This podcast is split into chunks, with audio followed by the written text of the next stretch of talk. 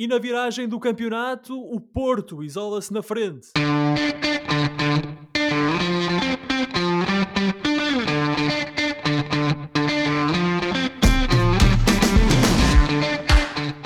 Bem-vindos a mais uma emissão dos Meninos de Ouro, o programa para quem gosta de bola e que está disponível todas as terças-feiras no Spotify, Apple Podcasts, Google Podcasts e em todas as outras plataformas onde se pode ouvir e descarregar podcasts. Eu sou o Filipe Vieira e comigo estão o José Lopes e o João Pedro Oliveira e estamos novamente reunidos para uma conversa sobre futebol. Eu e o Josué estamos em Portugal enquanto o Oliveira está no Reino Unido. Meus amigos, boa noite. Josué, como te encontras com este Gil Vicente europeu? Uh, boa noite, Filipe, boa noite, Oliveira, boa noite até o nosso, a todo o nosso vasto auditório. Uh, em Portugal, há quem Alemar. Uh, efetivamente, é um ponto de, de, de, de, regozijo, por assim dizer, vermos este Gil Vicente uh, na posição em que está. Uh, efetivamente, não vou entrar agora em grandes análises, mas é, é um momento bastante especial para a equipa de Barcelos e é, acaba por ser um prémio para uma das boas, se não das melhores equipas neste campeonato a jogar um futebol positivo. De facto, um Gil Vicente a fazer história, a dobrar o campeonato no lugar europeu, mas como o Josué disse, vamos falar mais do Gil uh, lá, para, lá para a frente do programa.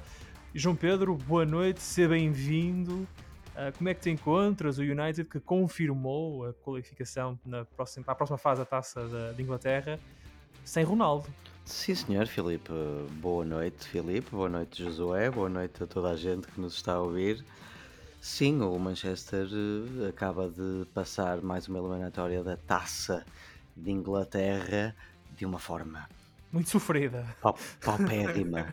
paupérrima. O Ralph Ragnick ainda está uh, a aprender uh, os melhores cozinhados que pode fazer ali e portanto de bom só mesmo a vitória. Da minha parte, e obrigado por perguntar, estou como sempre impecável. Maravilha, e também estás, e podemos dizer isto, um, em vésperas do aniversário, e portanto, desde já. Pois é, pois é, esses parabéns. É. Não vamos pois dizer é. nem quando ao certo, nem quantos anos faz ao certo, mas um teu um feliz aniversário. Sim, sim. Quem olha para mim, eu fisicamente pareço eterno. Por isso, a, a felizmente idade, isso é um programa de rádio, não é? A idade não é mais. Sim, sim. Eh, eu felizmente ninguém nos pode ver. A idade é só um número. O que interessa é o estado de espírito e a forma como encaramos esta vida. Muito bem, muito bem, velhote. Ora, aproveito para dar as boas-vindas a todos os ouvintes da Rádio Barcelos e recordar que estamos no ar todas as terças-feiras às 22 horas na rádio que liga Barcelos ao mundo. Hoje vamos falar da jornada 17 da Liga Portuguesa, a jornada em que o Porto, meus amigos, o Porto descolou na frente. Mas a história poderia ter sido bem diferente. No Estoril, o Porto esteve a perder por 2-0 até ao minuto 49 da segunda parte, altura em que Luís Dias apareceu e fez a diferença. O colombiano criou a jogada que viria a dar no 2-1, marcou o 2-2 e assistiu Francisco Conceição para o 3-2 final, marcado já sobre os 90 minutos. E foi esse gol do filho do treinador que permitiu ao Porto isolar-se na frente do campeonato. O Porto venceu, aproveitou a derrota do Sporting mas não foi fácil. João Pedro, as dificuldades dos Dragões uh, surpreenderam-te, principalmente depois de duas vitórias categóricas e consecutivas sobre o Benfica? Bom, o Estoril é uma das boas equipas do campeonato, pelo menos neste momento ou até agora, e nessa perspectiva esperava-se um jogo menos fácil, vá, para o Porto. Não esperava, no entanto, tantas dificuldades, especialmente porque o Estoril lá está, eu posso estar aqui a especular, não terá treinado com um plantel 100% disponível, 100% disponível na, na semana que antecedeu o jogo e, e, portanto, não esperava tantas dificuldades de, neste momento uh, que o Estoril pudesse causar neste jogo, mas o que é facto é que eu enganei-me. O Estoril enganaste, fez, enganaste e enganámos todos, não é? Porque... O Estoril fez um grande jogo e, e, eu diria que merecia até melhor do que a derrota, embora as vitórias morais não alimentam ninguém. Não. Mas no fim, eu acho que principalmente foram as pernas que faltaram e que fizeram mais falta. O, o Estoril não aguentou a pressão do Porto que entrou, ou melhor, que regressou do intervalo principalmente com uma atitude e uma mentalidade absolutamente demolidoras e acabou por ganhar bem. O Porto dominou e teve as melhores oportunidades, mas aquilo que se pode dizer do Estoril é que nunca conseguiu sacudir eh, o perigo que o Estoril ia, ia, ia causando. Para continuar a falar mais um bocadinho bem deste Estoril, porque merece, o, o, foi um belo penalti cobrado pelo jovem André Franco, à lá Jorginho do, do Chelsea. Um, o Porto acaba por ter alguma sorte ao sair deste António Coimbra da Mota, que é o nome do estádio, com três pontos, mas não se pode dizer que não fez por isso, porque o Porto nunca desistiu. Eh, eh, contaram mais uma vez com um louco, tresloucado, endiabrado, Luís Dias, não é? Uhum. Eh, inspiradíssimo, e um Taremi que, que parece estar de regresso à boa forma. Também fez um golo, uma assistência, também ajuda. Outra coisa engraçada, isto é um bocado extra futebol, é aquele momento em que o Francisco Conceição festeja o golo da vitória no minuto 88, com o, o Sérgio Conceição, pai e treinador, teve os seus, os seus 15 minutos de fama, não é? Como dizia o Andy Warhol. Andy Warhol Uhum. uh, teve os seus 15 minutos de fama hum, internacionais, foi transmitido e noticiado por esse mundo fora. Eu acho que vi na ESPN, Uh, no Reino Unido, Sky Sports, BT Sport, Daily Mail, The Sun falaram todos nisso. A marca e o Sport em Espanha falaram nisso. Houve notícias também é na Alemanha e na França. É uma história bonita. Porque pronto, foi, foi, foi um momento bonito e também podemos eh, salientar eh, esses momentos para não falarmos nos momentos maus, não é? Oliver, para te dizer, se, se, se, se, o Francisco tivesse outra idade, se calhar aquele vídeo ainda ia parar à segurança social. Sim, sim, que ele levou ali uns tabefes. O, o, o, amor, o amor da, da, da, família é, Conceição é, manifesta-se de uma forma bastante brava, não é? Exatamente. Levou ali dois ou três tabefes e, e umas palavras assim mais que não podemos estar a repetir, mas foi de facto um momento bonito e as palavras não se traduzem no estrangeiro, por isso uh, no estrange uh, a imprensa internacional lá, uh, adorou esse momento, mas fica de facto uma palavra para, para o Gil, porque Estoril, se pensarmos bem, perdão, para, para o Estoril, que se pensarmos bem, não merecia perder este jogo, perder este jogo merecia algo mais. É, é aquela velha situação de uma, uma equipa não merecia ganhar, mas a outra no final até acabou a merecer. Isto parece que não sou a nada, mas uh, eu sou um tipo filosófico, pensei nisso. Na tua terra faz sentido. Um, Josué. Pelo menos, pelo menos. Josué, uh, o jogo, como o João Pedro aludeu a isto, durante a semana houve até dúvidas que esse jogo se fosse disputar, porque o Estoril teve um surto de Covid no, seu, no seio do seu grupo de trabalho. A verdade é que uh, o jogo disputou-se e no final da primeira parte o Estoril ganhava por 2-0 e sem espinhas. Um, faço a mesma pergunta que fiz ao João Pedro. Tiveste alguma. Foste surpreendido pelas dificuldades que o Porto teve para ganhar na, na tapadinha? Fui surpreendido no sentido em que eu achei que uh, o Estoril, uh, fruto dessa circunstância a que tu aludiste, Filipe, não estaria em condições de uh, ser um adversário tão forte uh, para o Futebol Clube do Porto. Agora, uh, também temos que perceber uma coisa. Uh, efetivamente, uma grande parte dos jogadores que foram titulares no Estoril acabaram por ir a jogo com apenas um treino, treinaram apenas no dia antes do, do da partida.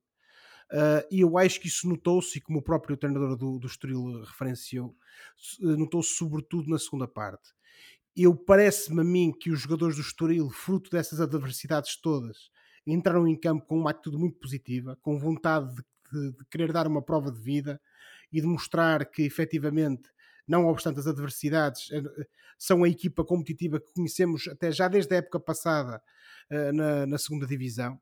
Eh, todos nos lembramos daquele bom jogo que o Estoril fez contra o Benfica para a Taça de Portugal, em que uh, uh, apertou bastante com a equipa de, de, de Jorge Jesus na altura. Uhum. E, portanto, uh, tivemos efetivamente uma primeira parte de luxo, a meu ver, por parte do Estoril, que fez jus àquilo que são os, os, os, predicados que lhe têm sido atribuídos, os predicados positivos neste campeonato até agora. mas, e voltando aqui um pouco também às palavras do treinador do Estoril na, na, na, na conferência de imprensa após o final da partida, efetivamente na segunda parte eh, a equipa do Estoril quebrou fisicamente porque eh, contra factos não há argumentos, como se costuma dizer. Isto é tudo muito bonito, mas no final do dia são as pernas dos jogadores que mandam. E de facto, quem teve uma situação eh, em que passou pelo, pelo Covid, em que não treinou, apesar de, de toda a vontade que que tinha e que teve, e isso foi manifesto, acabou por eh, não ter pernas na segunda parte para manter o ritmo e manter uh, uh, aquela oposição forte hum. uh, que tinha conseguido mostrar relativamente ao Futebol Clube do Porto na primeira parte. E depois temos aqui o elemento de, disruptivo, como se costuma dizer agora, que mais uma vez foi o Luís Dias. Uhum. que também ele afetado pelo Covid, é preciso dizer isso. Foi o primeiro jogo dele, mas, de... exatamente, mas entrou e, e, e, mais uma vez aportou uma qualidade uh, à equipa do Futebol Clube do Porto, que a meu ver nesta época só ele tem conseguido trazer e foi um jogador fundamental, independentemente daquele momento bonito a que o Oliveira aludiu uh, e que acabou por ser a, a, a, a volta ao marcador com aquele gol do, do Filho Sérgio Conceição, do Francisco. O certo é que o elemento fulcral na, neste resultado do Futebol do Porto, a meu ver, sem dúvida, e lá está, não querendo escamotear essa quebra física do, dos jogadores do Estoril, que também contribuiu para isso, mas foi sobretudo o Luís Dias, que é um jogador incrível. Intratável naquela é, é uma coisa É uma coisa, é uma coisa impressionante e, e, e, de facto, lá está, eh, essa quebra do Estoril associada a esse gênio do, do Luís Dias, acabaram por tornar inevitável, a meu ver, e não obstante os grandes esforços do guarda-redes do, do Estoril, que fez um uma, um par de excelentes defesas, acabaram por tornar inevitável aquela reviravolta. E portanto, como tu dizias há pouco, Filipe, para concluir, há certo, efetivamente há jogos em que a gente acha que uh, uns não merecem perder, mas também não merecem ganhar, mas neste caso em concreto o Porto ganhou, uh, foi a melhor equipa na segunda parte Uh, e no final do dia, se formos ver essas, uh, tudo isso somado, efetivamente uh, não podemos dizer que a vitória do Futebol do Porto não é injusta. Agora, claro que é um resultado muito castigador para aquele esforço sobre-humano, a meu ver, que a equipa do Estoril tentou fazer ao longo da partida. Muito bem, José, obrigado por, por dares crédito a mim por algo que o João Pedro disse, muito obrigado. Um, o, o, é, foi, eu estava a pensar nisso, mas decidi não dizer nada. O, a, o Luís Dias, de facto, tem sido o grande jogador deste campeonato. Uh, circulam notícias de que ele está de saída do Porto, fala-se no Liverpool com, com maior insistência. Uh, muito rapidamente, João Pedro, achas que o Luís Dias está uh, em vésperas de se mudar para, para o teu país adotivo? Sabes que as notícias aqui em relação ao Luís Dias ir para o Liverpool acalmaram um pouco nos últimos dias. O que é certo é que estamos ainda no primeiro, nos primeiros dias de janeiro e de facto tudo pode acontecer. Se ele está a caminho de Inglaterra, eu não posso opinar sobre isso porque não tenho certeza de que isso vá acontecer em janeiro. Agora que ele está preparado para dar um salto, claramente está. Uh, talvez seja até mais benéfico para ele ficar até ao final da época, afinal ele está focado num objetivo juntamente com um grupo de jogadores, não ganha propriamente mal, uh, uhum. está na Liga, está, ok, já não está na Liga dos Campeões, está na, na, na Liga, Europa. Europa. mas está na batalha pelo, Bem, pelo Pode ganhar a Liga Europa, atenção, o Porto se calhar não Tem ganharia hipóteses. a Liga dos Campeões, mas pode ganhar a Liga Europa. Tem hipóteses, uh, ainda que inferiores a outros clubes, de ganhar a Liga Europa e portanto só mesmo uma oferta louca eh, do Liverpool ou de outro clube qualquer, quem sabe, é que poderia fazer, e agora estamos a, ficar, a falar um bocado da perspectiva do Porto, fazer o Porto separar-se de um jogador que está a ser absolutamente fulcral nesta época do Porto. Eh, mas que ele está preparado para um campeonato de um nível superior, sem dúvida está. Veremos então as cenas dos, dos próximos episódios dessa novela Luís Dias. Uh, de referir que o Porto na quarta-feira joga uh, com, em Vizela, com o Vizela, os quartos de final da Taça Portugal, portanto é o próximo jogo do Porto, é esse, veremos o que é que acontece. Um, o Porto uh, é líder do campeonato e afastou-se do Sporting. O Sporting que perdeu pela primeira vez neste campeonato na visita aos Açores por 3-2. Os campeões nacionais fazem da consistência defensiva o seu cartão de visita, mas nas duas últimas jornadas o Sporting sofreu tantos golos quanto aqueles que tinha sofrido nas 15 jornadas anteriores. 5. Sem Ruben Amorim no banco, o Sporting foi incapaz de segurar duas vantagens e o Santa Clara levou os três pontos com um gol de Ricardinho aos 78 minutos e nota aqui para a grande exibição de Lincoln. Os Leões não abdicaram da estrutura em 3-4-3 até aos minutos finais, quando Coates foi destacado para o ataque, a solução habitual, eh, quando o Sporting precisa de, de correr atrás do resultado. Josué, falta a, a Ruben Amorim e este Sporting um plano B que seja mais consistente, que seja mais, um, mais, mais forte do que simplesmente enviar coates para a área para o chuveirinho? Ó oh, Filipe, efetivamente a, a, questão que tu colocas é pertinente. Uh, nós temos, ao longo dos últimos, das últimas emissões, falar precisamente da consistência deste Sporting, da regularidade e da qualidade do seu futebol mas eh, de facto depois coloca-se em situações como esta contra o Santa Clara eh, a questão de saber se de facto o Sporting tem um plano B. Ou seja, se existe ali uma alternativa para tentar surpreender as equipas que conseguem, de uma maneira ou de outra, anular, ou não digo anular, mas pelo menos conter este Sporting. Eh, de facto, o Sporting começou bem, entrou a ganhar, não há dúvida nenhuma acho que foi traído por algo que não tem não acontecido muitas vezes, que foi alguma falta de solidez defensiva. Acho que isto sucede porque efetivamente o Santa Clara tentou fazer um, um jogo positivo, uh, tentou uh, bater o pé uh, ao leão, como se costuma dizer, e de facto depois, quando o Sporting se apanhou numa situação de desvantagem, teve muitos problemas em tentar dar a volta ao resultado. E porquê? porque, como tu dizes bem, Filipe, a receita parece que é sempre a mesma do lado do Sporting.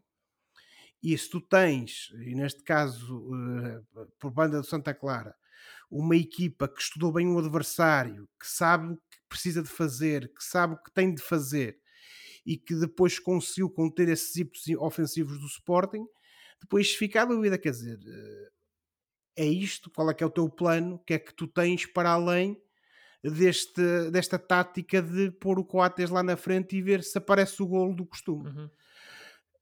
Acho também que a ausência de Ruben Amorim no banco poderá ter tido algum efeito psicológico nos jogadores, não digo que não, mas efetivamente começa-se a ver aqui, pelo menos neste jogo, e eu digo isto, e na próxima partida, se calhar o Sporting ganha ganha bem novamente com a mesma tática, não, não podemos escamotear essa possibilidade. Uhum.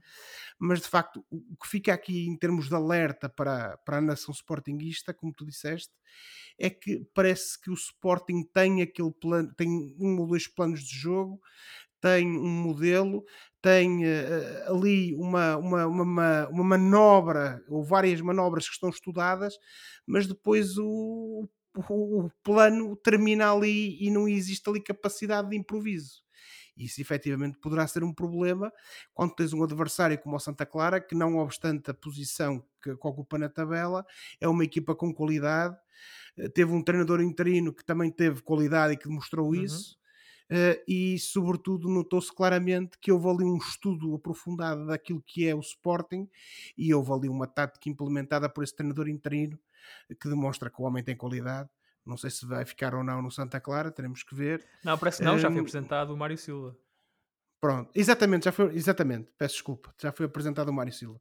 Uh, mas de facto, o homem deu excelentes indicações e uh, fica aqui, se calhar, um alerta para, para a nação sportinguista de que têm que arranjar alternativas, porque se lhes aparecerem outros Santa Claros pela frente, a coisa pode complicar coisa pode complicar e João Pedro não é precisamente para situações destas que daria mais jeito um plantel com mais soluções. Ou seja, um, a ausência de um plano B também não é resultado do facto do plantel do Sporting não ser propriamente um plantel com, uh, vá lá, profundidade. Eu acho que com a primeira derrota do Sporting no campeonato, é um bocado cedo para falar numa eventual ausência de um plano B. E, pelo menos para já. Mas a, vitória sobre o Portimonense já foi uma vitória sofrida. Ok, mas o, o campeonato Portanto, não, não, é, não, é, claro, não é mas já são feito. dois jogos não consecutivos é em que o feito Sporting eh, tem só de rosas. Ok, eu aceito Não, isso. ó, Oliveira, Ah, desculpa interromper. Eu acho que o ponto é mais, e, e nisto tenho que concordar com o Filipe, como disse há pouco, é que tu notaste ali a falta de soluções do Sporting para desenvencilhar um problema. Talvez, eh, eu aquilo que eu vi foi um um Sporting que, não não tendo estado mal, porque o Sporting não jogou mal, teve até a ganhar 2 vezes, eh eh, foi um Sporting que esteve menos bem, do que aquilo que tem estado, mas estar aqui a incidir muito sobre o Sporting para mim, a mim, colegas, colegas, acaba por ser perder uma excelente e infelizmente rara oportunidade de falarmos do outro clube que fez um jogo, eu diria, praticamente imaculado. O, Então o- fala lá do Santa Clara. Aí tens o meu apoio, Oliveira. importante, mais importante do que, um do que o jogo menos conseguido do Sporting, porque de facto foi, mas eu não vi um Sporting a jogar mal, eu vi um Sporting, apesar de algumas falta de consistência defensiva e, e- e algumas dificuldades, eu vi um Sporting a querer ganhar o jogo. Eu acho que o, o- foi a grande exibição do, do Santa Clara que aqui entre nós não esteve nada mal, muito pelo contrário, eles opá, foram estoicos a defender. Eu, eu realço dos quatro defesas o, o Kennedy Boateng, Uhum. eh, sem relação com os outros Boatengs, eh, 25 anos, o ganês, eh, e, e destaca o lateral direito, o, o, o Pierre Sagna, Sem a- de 31 anos, eh, ele que é um Também verdadeiro... não tem nada a ver com o de. Não, também não tem nada a ver com o de Sanhá, mas que é um verdadeiro globetrotter do futebol português. Eh, ele já esteve no Chaves, no Moreirense, no Bessade e agora no Santa Clara. Portanto, é um homem que já é vivido no Campeonato Português e fez um grande jogo, com- o- coroado com uma assistência.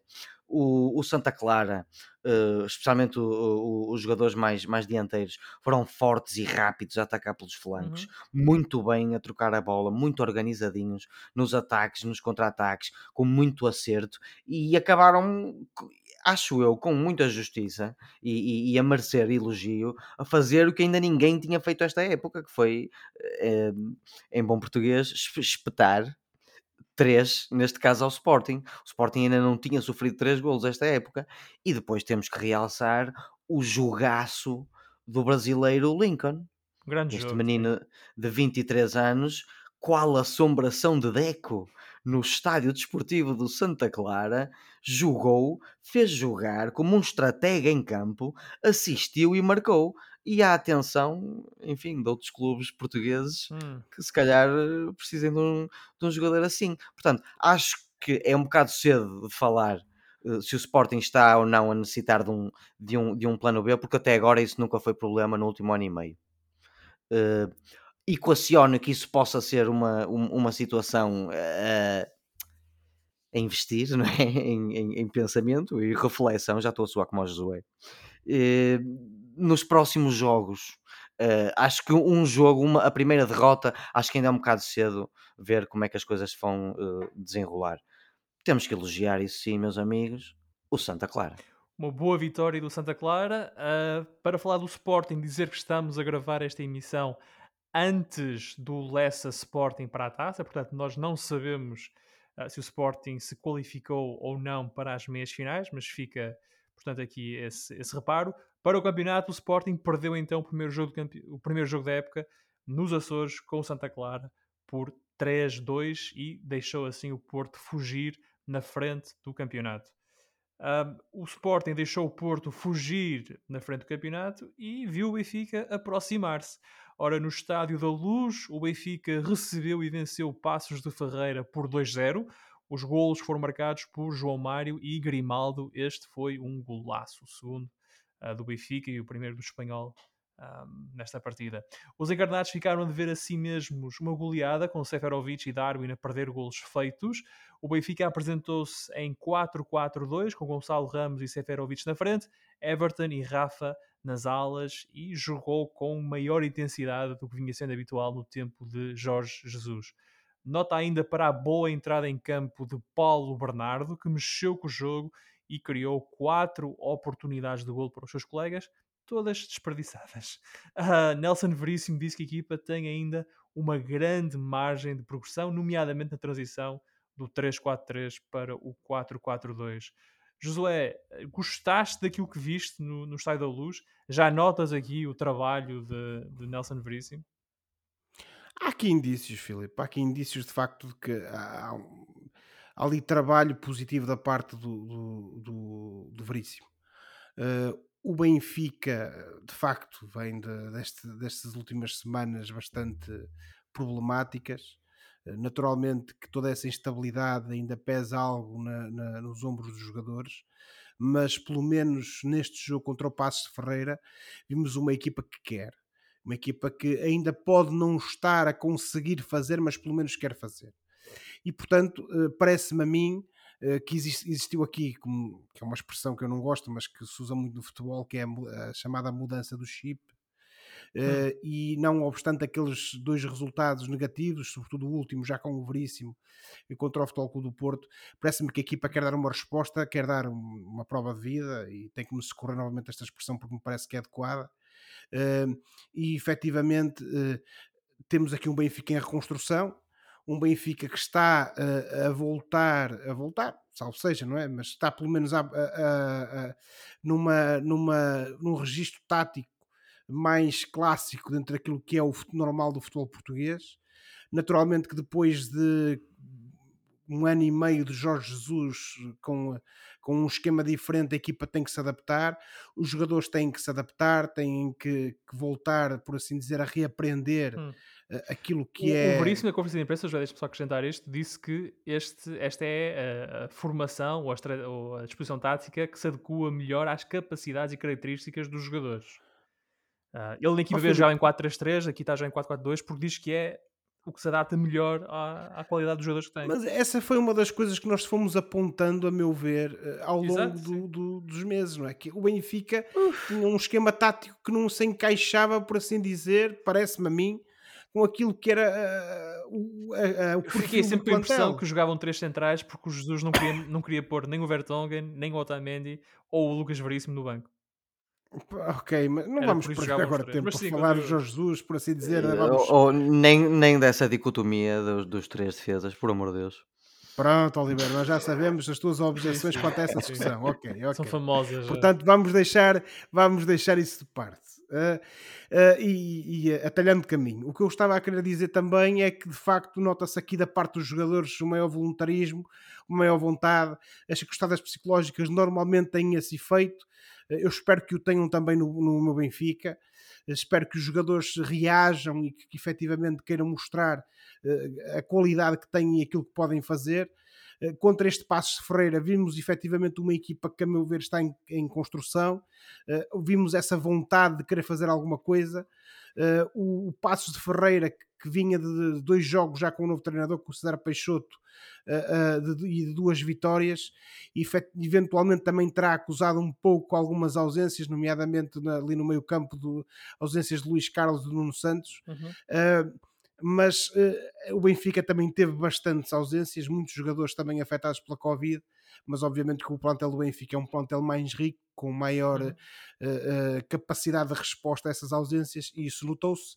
E outra coisa que a mim também me pareceu que é evidente, Filipe, e eu isso gostei, é que o Veríssimo um, não tem problemas em lançar jogadores uh, das camadas jovens, nomes que até agora eram desconhecidos, como aqueles que tu referiste há pouco, mais ou menos desconhecidos, como é, os chamados oh, desconhecidos, por assim dizer, e que de facto eh, depois acabam por, eh, por, por ter um efeito positivo na equipa.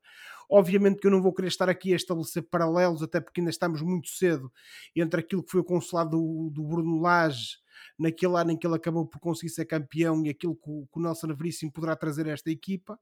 Uh, mas o certo é que, olhando para este primeiro jogo a sério, por assim dizer, já no, consulado do Veríssimo, uh, parece-me a mim uh, que temos treinador, o homem sabe o que faz, e parece-me que também temos uma equipa com qualidade, que isso nós já sabíamos, mas que sobretudo está neste momento com vontade, que era coisa que não existia até agora, independentemente das razões para isso, uh, para jogar a bola e para ser competitiva e para ter, tentar fazer um bom final de temporada Uh, o que é que o futuro nos reserva a, a, nós, a mim, benfiquista?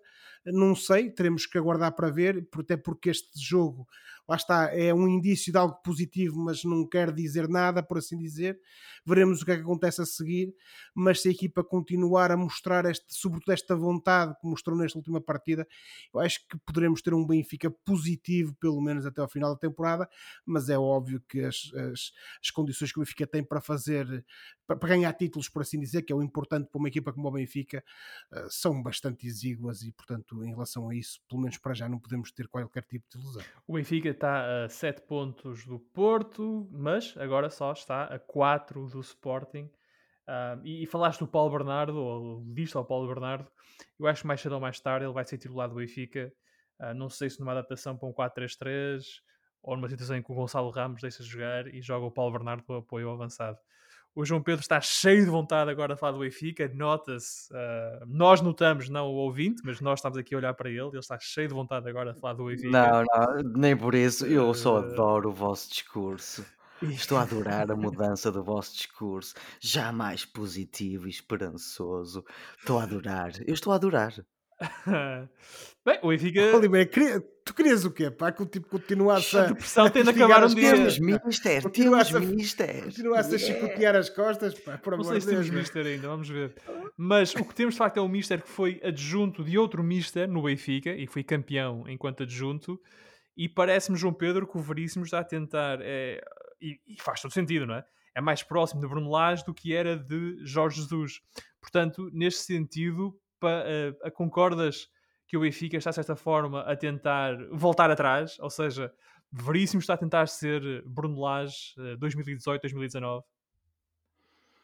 Eu, eu não tenho dados suficientes para concordar a 100% com isso, embora na teoria parece que sim, não é? É um regresso a um 4-4-2, uh, uh, viu-se vá um jovem, o Paulo Bernardo, entrar nos convocados, mas uh, é difícil. E não te esqueçamos do Gonçalo Ramos ter sido titular, foi titular nos dois jogos, também é um jovem. Era, sim, mas já tinha sido chamado para a equipa principal pelo Jorge Jesus, já tinha jogado aqui e ali. Um, eu não quero com isto dizer que este Nelson Veríssimo não vai apostar em mais jovens. Há razões para acreditar que ele vai fazê-lo. De facto, estamos a falar de um, de um, um de um homem cuja carreira pós-futebolista foi toda feita nas camadas jovens e equipa B do Benfica, não é? Eu creio que ele apanhou o, o, Bruno Lage ainda e, portanto, podemos esperar que de facto ele possa fazer isso e eu, eh, enquanto adepto de futebol, eh, espero que sim, porque hum, o Bruno Lage tinha ali uma, um, um bom equilíbrio entre craques e, e, e miúdos da, da equipa B e, da, e das escolas, e eu acho que a ideia, não só para o Benfica, mas uh, eu acho que para os clubes em geral, especialmente em alturas de crise, isto é um bocado isto a futebol, mas também afeta o futebol na, nas crises que temos vivido ultimamente. Isto são ótimas soluções e, e, e pode ser até um, um, um renascer uh, uh, das camadas jovens por esse mundo fora que ama futebol e o Benfica, concretamente, eh, regressando a, um, a, um, a, a essa forma de, de, de planificar o, o, futebol e a equipa, só pode, ou pelo menos que, que, querem os românticos como, como eu e como vós, hum. colegas, uh, uh, que as coisas corram bem e, e, e, há condições para as coisas correrem bem. Em 2019 surgiram um, um, uma série, um grupinho de jogadores jovens do Benfica que, que hum, enfim, encantaram toda a gente. Eu incluo, na altura em que eu, em que eu estava a ficar espantado com o Ruban Dias e com o João Félix, estava a ficar espantado com o Ferro, por exemplo, que foi um jogador que deixou de ter protagonismo basicamente nos últimos dois anos e que eu vi neste jogo do Benfica no banco. Eh, por acaso não tenho noção se ele, te, se ele tem estado no banco ou não, mas eh, o Ferro é outro jogador eh, em, em qual o, o, Benfica poderia apostar no curto médio prazo ou vá médio prazo, porque o, o Otamendi e o Vertonghen não vão durar para sempre, até porque já têm já estão a caminho dos 33 e 34. Sim Uh, cada um, uh, perdão, o Vertonghen vai fazer 35 e o, e o Otamendi 34. Por isso, ainda assim são mais novos qual... que tu. Ainda assim, Isso que eu ia dizer. mas ela por ela, porque eu posso dizer e garantir a toda a gente, no, no mínimo, eu sou mais novo do que o Cristiano Ronaldo. Portanto, façam lá as contas que quiserem. Uh, mas para Ora, voltar 3 vezes ao... 9, 27, 9 fora, né? É, yeah, mas voltando ao... É, cala-te, cala-te. Mas voltando ao, ao, ao Nelson Veríssimo, na teoria há bases para acreditar que ele pode começar a fazer esta, esta mistura de jogadores e lá está, mas não pode esquecer os craques que já lá estão e que vieram e que portanto mudaram de vida para para viver, trabalhar e jogar noutro país e portanto né, também, também é gente, como se costuma dizer portanto, portanto eh, estou curioso eh, para ver como é que o Nelson Veríssimo vai uh, orquestrar e, e, e, gerir a equipa nos próximos tempos, de facto. O próximo jogo do Benfica é já no sábado, dia 15, às 18 horas, no Benfica Moreirense. O Benfica faz dois jogos consecutivos em casa e, uh, como dissemos, esta jornada aproximou-se do Sporting. Veremos se na próxima jornada tem a oportunidade de se aproximar ou do Porto ou do Sporting, ou até de uh, ambos os rivais. Continuando, uh, o Braga recebeu o Famalicão, um jogo que terminou empatado a dois golos, e numa semana em que Carlos Carvalhal desfez as dúvidas e anunciou que ia ficar em Braga até final da época, resistindo ao assédio de Atlético Mineiro e Flamengo, os guerreiros controlaram a partida, mas só conseguiram roubar a vitória ao Famalicão aos 90 minutos, quando Mário Gonzalez aproveitou uma atrapalhada defensiva dos famalicenses para empatar a partida. João Pedro, o Braga esteve sempre por cima na partida, mas no final deixou cair mais dois pontos em casa. Pareceu-te um resultado justo, tendo em conta aquilo que passou no, no terreno, ou não? E tem a impressão que vais dizer que não. Oh, Filipe, se quiseres ser um pouco mais concreto, até podes dizer que quem deixou os dois pontos uh, fugir foi o, o Famalicão, porque o Braga é que empatou no fim. Muito bem, Oliveira, muito bem. Honestidade acima de tudo. Uh, mas uh, sim, eu acho que foi um resultado injusto para uma equipa que jogou mais de uma hora, 66 minutos mais descontos, mais concretamente, com menos um jogador, um, e que apesar de ter sido um jogo incerto até ao fim, com oportunidades de parte a parte e com posse de bola equilibrada, o Braga foi a equipa que mais oportunidades e remates de golo teve e, e, foi, e foi uma equipa que foi bastante galharda a jogar este tempo todo com menos um contra um Famalicão que, desenganemos-nos, tem um plantel bem superior àquilo que que, a classificação indica e que já vem uh, vindo a crescer, já tem vindo a crescer em qualidade, apesar dos, do, das posições não demonstrarem, tem vindo a crescer em qualidade uh, desde que subiram à primeira divisão há dois, três, há duas, três, há dois, três anos, perdão. Há dois, três anos. Uh, em relação àquela questão do, do, do interesse brasileiro, Uh, eu não me parece que tenha havido assim nenhum efeito dessas notícias. O interesse no Carvalhal, vamos concretizar. O interesse brasileiro no Carlos Carvalhal. Carvalhal ehm, o Carlos Carvalhal nunca manifestou publicamente o desejo de forma concreta de ir. Creio que não há nenhuma indicação que tenha, que tenha havido nenhum Não encontro. jantou com os dirigentes de um desses clubes em casa, não? Não, olha, fotos não há. Fotos não há, por isso, para todos os efeitos, não há foto, não aconteceu. Foi um jogo frustrante de um, de um Braga que até foi bastante abnegado uh, ao jogar tanto tempo com, com menos um. Uh, não esqueçamos que o Castro continua de fora, o, o Vitinha, o nosso novo Panzer de serviço, uh, está de fora uh, com Covid. O Galeno regressou na segunda parte nesse jogo e notou-se que ainda não está com o ritmo certo, apesar de ter sido dos que se bateu melhor. E, e portanto, acaba por se aceitar muito relutantemente este, este resultado uh, de 2-2 entre o Braga e o Famalicão, porque o Famalicão, para todos os efeitos, também foi rato, como se costuma dizer, não, não, nunca desistiu necessariamente do jogo, teve oportunidades e cresceu, obviamente, com, com, com a expulsão do jogador do Braga, embora e eu continuo a dizer, eu gostei de ver o Braga jogar com menos um, a tentar, cometeram erros sim, mas houve ali um, um, um espírito de não desistência que é preciso ter E, e portanto, opá, que queres que te diga, Filipe?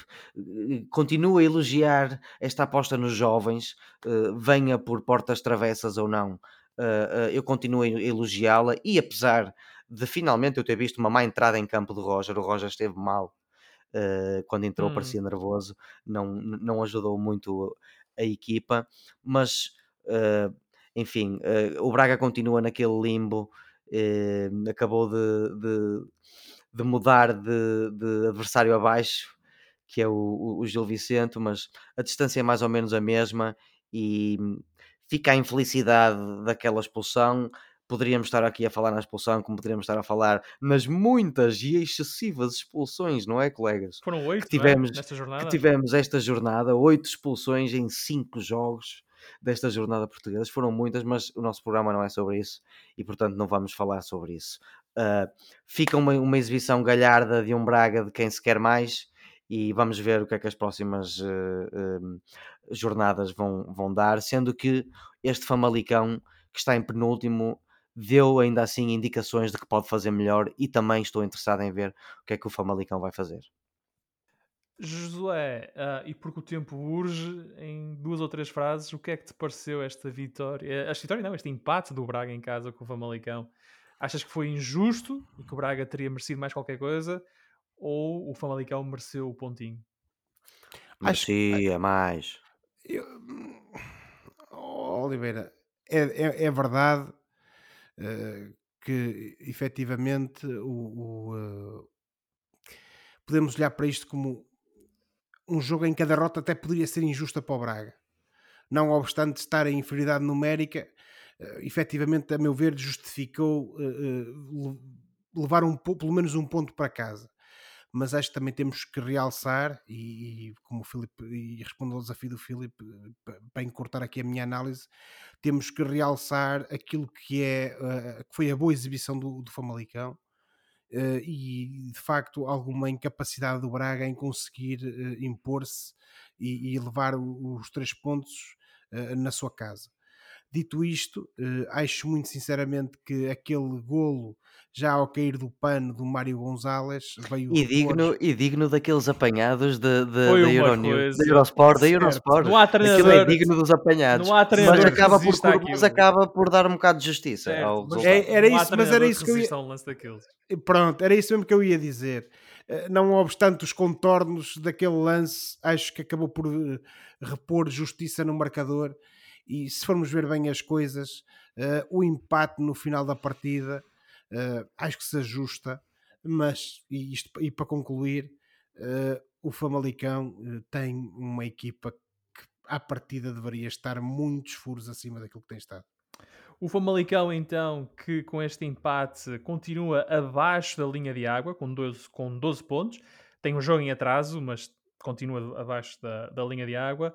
O Braga manteve o quarto lugar, tem 32, está agora a 8 pontos do Benfica e, tá, e tem 6 pontos de avanço para o Gil Vicente, que é o novo quinto classificado uh, do campeonato na viragem uh, da época. O Gil é quinto e no jogo que fechou a jornada, o Gil Vicente venceu o Vitória de Guimarães por 3-2, num belo jogo de futebol, mais um grande derby minhoto, e subiu então ao quinto lugar no campeonato. José, grande jogo, grande vitória do Gil Vicente de Ricardo Soares. Sem dúvida, Filipe.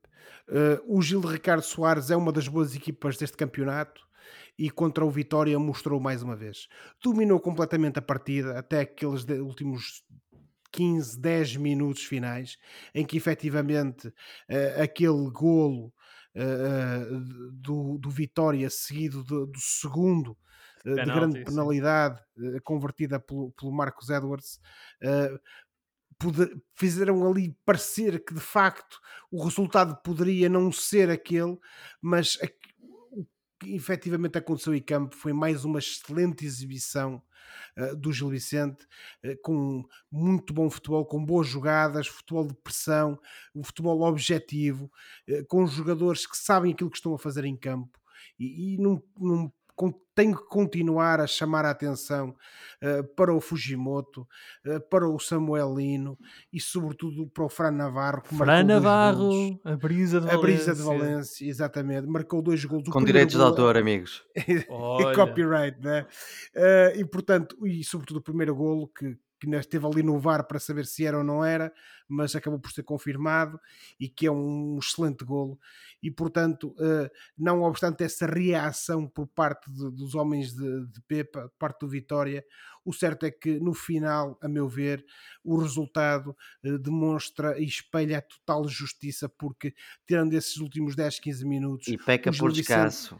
É exatamente, Oliveira, isso que eu ia dizer o Gil devia ter marcado mais gols, esteve muito em grande evidência e, portanto, o Gil Vicente é sem dúvida uma das grandes equipas deste campeonato e, e este resultado de hoje e, e o lugar em, em, que está ao fim desta primeira volta demonstram isso. O Galo fez barulho, colegas. Grande jogo do Gil Vicente. O Gil é então quinto classificado, o Vitória de Guimarães uh, mantém-se na oitava posição está agora a 3 pontos do Gil, portanto, há 3 pontos do último lugar de acesso à Europa, mas também já tem o Marítimo a 3 pontos de distância, e o Marítimo tem feito uma. Uh, tem subido na classificação desde a chegada do, do Vasco Seabra e já é nono classificado, está a 3 pontos do Vitória de Guimarães. Um, agora que estamos a dobrar o campeonato, vamos fazer aqui um exercício uh, e vamos olhar para as primeiras 17 jornadas da, da Liga e vamos falar naquelas que são para nós as equipas revelação, desilusão no melhor jogador do campeonato e também cada um de nós vai escolher um jogador surpresa ou revelação, um jogador que está de facto a jogar acima daquilo que nós pensávamos uh, ser possível. E uh, para termos tempo para fazermos isto tudo, vou-vos pedir que sejam sucintos na análise. Vamos começar com o João Pedro e com a sua, a, a sua tua, João Pedro, a equipa revelação. Bom, a minha equipa revelação, eu pensei muito bem no assunto, amigos e colegas, e tem que ser o Estoril. O campeão nacional da segunda divisão portuguesa da época passada chegou a esta época e até a esta jornada em que encontrou um tal Futebol Clube do Porto, estava em quinto lugar na liga. Está agora a um ponto do quinto lugar depois de ter subido de divisão na época passada. Portanto, até agora, nesta meia época, eu não poderia deixar de, de, de, de mencionar o Estoril como a minha equipa revelação. Estoril, Uh, eu vou falar no Portimonense. O Portimonense é sétimo classificado, tem 24 pontos, está a 2 pontos do Gil e a 1 um ponto do Estoril. O Portimonense está também nos quartos de final da taça, onde vai jogar com o Mafra na quinta-feira, com francas possibilidades de passar, chegar às meias finais e eventualmente à final. Uh, se passar o Mafra, o Portimonense joga ou com o Rio Ave ou com o Tondela. Paulo Sérgio montou uma bela equipa com bons jogadores. Uh, e, e, portanto Nakajima a regressar aos, ao Nakajima do tempo do Portimonense que levou o Porto a contratá-lo e portanto o Portimonense é uma das boas equipas do campeonato e portanto é a minha equipa revelação o Portimonense esteve na época passada quase a época toda a lutar para não descer e esta época está na luta pela Europa e tu José? Ó oh, Filipe, eh, eu não quero parecer repetitivo, mas eh, não posso dizer que outra coisa que não é de que a equipa revelação desta temporada é o Gil Vicente. O Gil Vicente, uh, a época passada, uh, conseguiu garantir a manutenção, ficou mais ou menos a meio da tabela, da tabela uh, mas acabou por ter uma revolução no seu plantel, mantendo-se efetivamente o, o Mr. Ricardo Soares, mas ninguém diria, pelo menos eu não o diria, que o Gil Vicente seria capaz de, ao final da primeira volta deste campeonato, estar em quinto lugar e de efetivamente estar a fazer uma das melhores épocas da sua vida. Uh, da sua vida, da sua história enquanto clube, uh, salvo seja. Existence. E, a sua existência, exatamente, Oliveira. E portanto, uh, a meu ver, tem que ser dada esta nota, porque não obstante o caso que tu falaste do Portimonense também é relevante, e eu isso concordo contigo, acho que temos que ver que neste momento temos no quinto lugar do campeonato, logo atrás do Braga, uma equipa que está a lutar e este é o, é o único eh, objetivo do, do Gil Vicente que é a manutenção, mas que ao final desta primeira volta, com um futebol muito positivo, com jogadores de muita qualidade, tem mostrado ser uma das boas equipas deste campeonato e, portanto, a meu ver, uh, uh, merece esse título. E José, já estamos contigo e falaste no Gil como equipa revelação, dá-nos a tua equipa desilusão. Ó oh, Filipe, para ser coerente com aquilo que tenho dito no, nos últimos programas, é o Vitória de Guimarães. O Vitória de Guimarães tem um bom plantel, a meu ver, tem um excelente plantel, tem um excelente treinador, mas há ali qualquer coisa que ainda não encaixou esta época. Uh, e de facto, este Vitória deveria estar melhor do que o que está uh, nesta altura do campeonato. É certo, estamos a falar de uma equipa que está na primeira metade da tabela, isso não, não há dúvida nenhuma, não é? Portanto, não estamos a falar de alguém uh, ou de uma equipa, uh, em, neste caso em concreto, que está a lutar para não descer quando supostamente devia estar a, lugar, a lutar pela Europa. Mas o certo é que acho que, tendo em conta o orçamento, tendo em conta a estabilidade na estrutura de Vitória nos últimos anos, tendo em conta a qualidade do treinador que que tem e a qualidade do seu plantel eh, deveria estar muito melhor que o que está agora. Se calhar lá está, deveria estar no lugar em que o Gil Vicente está neste momento. Um, a minha desilusão da época, e esta é uma, é uma, jornada chata para fazer esta, esta, esta revelação, mas a minha desilusão é o Santa Clara. O Santa Clara, na época passada, é, foi a equipa revelação, ah. foi a equipa que, uma equipa que chegou à Europa, esteve a um passo de entrar na, na Conference League, um, e esta época tem passado a temporada toda nos últimos lugares da classificação e não fossem os bons resultados uh, obtidos após a, o despedimento de Nuno Campos com o treinador interino, o, o, Santa Clara tem duas vitórias, portanto fez seis pontos, conseguiu sair da zona de aflitos. Veremos o que é que o Mário Silva vai fazer. Espero que uh, faça um bom trabalho, porque penso que faz falta e faz bem à Liga Portuguesa termos uma equipa dos Açores, os lindos Açores que eu gosto tanto, uh, mas faz bem termos uma equipa dos Açores na Liga Portuguesa e, portanto, espero que corra tudo muito bem a Santa Clara, mas até agora tenho estado um bocadinho desiludido com uh, a equipa uh, de São Miguel. João Pedro, a tua desilusão? Bom, colegas, espero que continuem a ser colegas meus. Não me digas que vais dizer que é o Braga. A minha equipa de desilusão é o Sport Lisboa e Benfica. Uma mudança de paradigma há um ano e meio uma aposta forte em resultados imediatos, 295 milhões de valor de plantel no mercado internacional. A equipa com mais valor de mercado em Portugal esperava-se que fizesse, no mínimo, desta Liga Portuguesa este ano, uma corrida a três cavalos, e digo no mínimo. E portanto, nesta primeira metade da época, com a turbulência dentro e fora das quatro linhas, a desilusão é o Benfica. Para mim. Para ti. Um, nós, enquanto melhor jogador do campeonato, temos uma opinião unânime, que é o Luís Dias, e acho que toda a gente tem essa opinião. Ou quem, quem, vê, quem vê a bola, o Luís Dias é o melhor jogador deste campeonato, mas se calhar há aqui a oportunidade para falarmos de outros jogadores. Um, eu gostaria de falar do Pablo Sarabia, que é um, um jogador do, do Sporting, emprestado pelo PSG, tem feito um belo campeonato, entrou muito bem na equipa do Sporting. Um, João Pedro, tens outro jogador que queiras realçar? Eu tenho quatro e digo rápido e nem sequer rápido, rápido. Rafa, Ricardo Horta, Fran Navarro e Samuelino. Samuel, dois jogadores do Gil, muito bem. O João Pedro aqui a apelar aos nossos ouvintes de Barcelos. Uh, Josué, Nada disso, é tudo muito honesto. Josué, o teu, o teu, tens outro jogador para além dos dias que queiras dizer este jogador está a fazer um grande campeonato. Oh, oh Filipe, oh. para além disso, o, o Oliveira acabou por, por resumir também aquilo que são os jogadores que eu tenho valorizado nesta época. O Rafa, eh, o, Toma lá. É verdade, mas Oliveira, é verdade, temos que dar a bola palmatória, tens toda a razão naquilo que disse. Sim, senhor. Uh, e portanto, e, e, os dois jogadores do Gil, porque de facto também têm sido duas das figuras bastante positivas uh, neste, neste, neste campeonato. E portanto temos também, a meu ver, que fazer essa referência uh, que é inteiramente merecida. E agora falar no jogador surpresa ou revelação, uh, Josué, quem é o teu? Olha, Filipe, é o, o, Ricardo Horta, por uma razão, porque ele é um jogador de muita qualidade. Só sou para você, Soutor. ele é um jogador, na revelação neste sentido, Oliveira, se me deixasses acabar, já ias perceber. Uh, ele é um jogador com muita qualidade, isto não é agora. Tem sido uh, uma grande ajuda para o Sporting Clube de Braga, mas este ano, a meu ver, tem mostrado uma veia goleadora que também que tem beneficiado o Braga, que uh, normalmente não era panágio dele. Uh, já leva 10 golos nesta primeira liga uhum.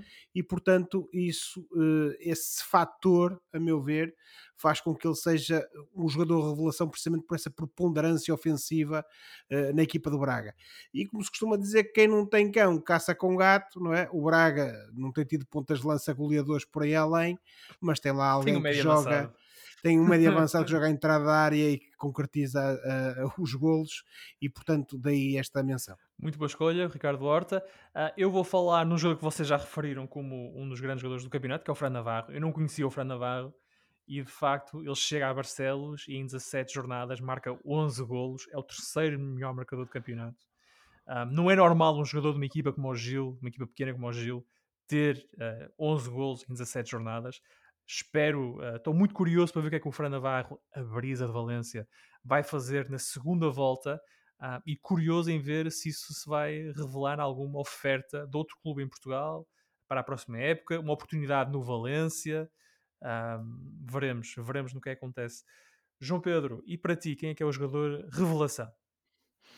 Bom, esta é a minha categoria favorita porque felizmente podemos ver não um jogador revelação, mas uma série de jogadores revelação nesta liga esta época. Eu vou para a dupla de dois clubes diferentes, Vitinha e Vitinha. O Vitor Oliveira do Sporting Clube de Braga, com quatro, quatro golos e duas assistências em oito jogos, e o Vitinha, do. Futebol Clube do Porto, regressado do Wolverhampton, que andou ali a tremelicar entre se o queria ou não e acabou por não ficar com ele. O Vitinha não tem umas estatísticas muito boas ainda na liga esta época, mas já deixou pinceladas perfume, de belíssimo. Pinceladas de belíssimo futebol, Sim. bem perfumado, ok, Filipe. Uh, neste campeonato e portanto, uh, jogador de surpresa, eu diria o Vitinha do Braga e o Vitinha do Porto. E portanto ficam aqui as nossas, feitas as nossas escolhas uh, para a equipa revelação, equipa de desilusão, melhores jogadores do campeonato e jogadores de surpresa. Uh, vamos ver o que é que as próximas 17 jornadas nos reservam. E se no final da época alguns destes nomes e alguns destes clubes se repetem quando fizermos as escolhas finais. Um, ah, neste momento está na hora do fora do jogo, momento do programa em que olhamos para o que se passa fora das quatro linhas e oferecemos recomendações ou sugestões aos nossos ouvintes. Uh, Josué, vou começar contigo, vou-te pedir para seres muito, muito breve e sucinto, mas diz lá o que é que sugeres aos nossos ouvintes esta semana. Filipe, no dia 5 de janeiro uh, estreou na RTP uma série uh, chamada Causa Própria, que tem como os dois nomes mais conhecidos a Margarida Villanova e o Nuno Lopes. Uh, isto é uma série que a mim me diz algo, porque, como vocês sabem, eu sou advogado, e isto é uma série, é um drama legal, por assim dizer, Uh, e de facto uh, há aqui uma, uma passagem dos bastidores dos tribunais para, para este ecrã uh, televisivo. tudo isto se passa numa cidade fictícia portuguesa em que nunca chegamos a saber verdadeiramente o novo, mas a ação é centrada na personagem de Margarida Villanova, chamada Ana, que é uma juíza nesta pequena cidade, em que nós vemos os mais diversos casos serem julgados mas o certo é que uh, há um dia em que um, um jovem aparece morto uh, e uh, depois é apontado ali um grupo de estudantes como possível culpado, sendo que depois tudo isto se complica quando inesperadamente a família dela acaba por se ver envolvida no, no, em todo este processo e em toda esta trama. E portanto. Um, Nuno Lopes faz aqui o papel de um inspetor da Polícia Judiciária e assistimos aqui, a meu ver, a uma bela série. Eh, o primeiro episódio já está disponível, já passou na RTP e já está disponível na RTP Play. Eh, e eh, de facto temos aqui uma bela série com um, bom elenco, com uma boa história, muito bem realizada e aqui com uma pequena pitada estilo Twin Peaks, por assim dizer, mas que vale a pena ver e que uh, demonstra que efetivamente e felizmente temos cada vez melhores eh, produções feitas em Portugal. O José está com a causa própria e tu, João Pedro? Bom, colegas, eu trago-vos um filme chamado I Don't Feel at Home in This World Anymore. Ah, já vi. Algo como eu não me sinto em casa neste mundo, eu não me sinto mais em casa neste mundo. Uh, isto é um simpático filme indie de baixo orçamento, uma história que navega entre o drama e a comédia, protagonizado por Melanie Linsky, que é mais conhecida por papéis secundários em televisão e cinema, eh, e que recentemente interpretou a mulher do astrónomo Leonardo DiCaprio no belíssimo Don't Look Up, do qual falei na semana passada, e, e o Elijah Wood, o hobbit mais famoso do mundo.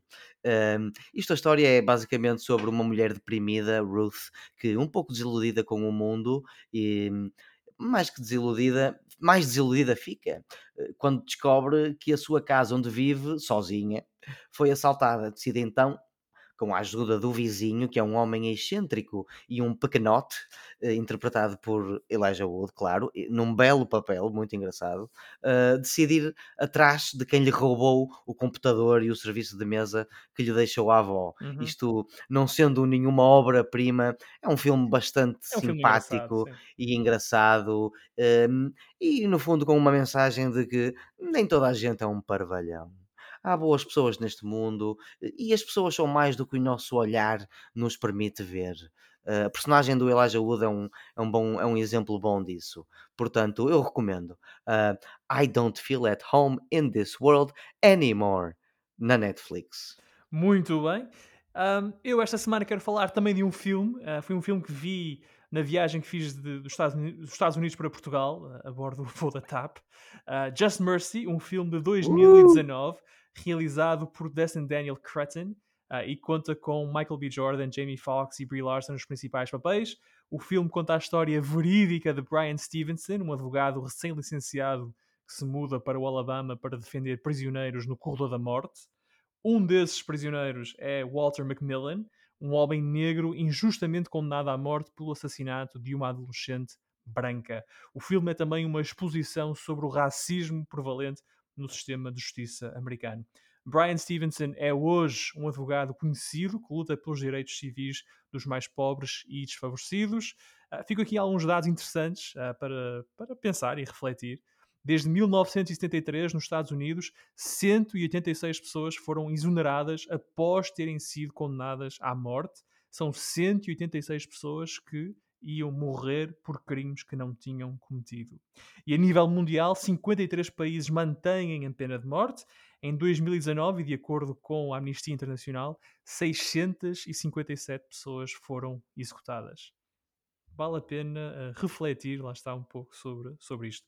Já o filme chama-se Just Mercy, ou em português, Tudo pela Justiça, e está disponível na HBO Portugal.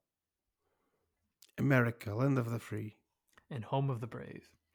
Por hoje ficamos por aqui. Para a próxima semana cá estaremos para mais uma conversa sobre futebol e outras coisas. Não se esqueçam que podem subscrever o canal dos Meninos de Ouro, disponível em todas as plataformas onde se pode ouvir ou descarregar podcasts para serem notificados de cada vez que publicarmos uma nova emissão.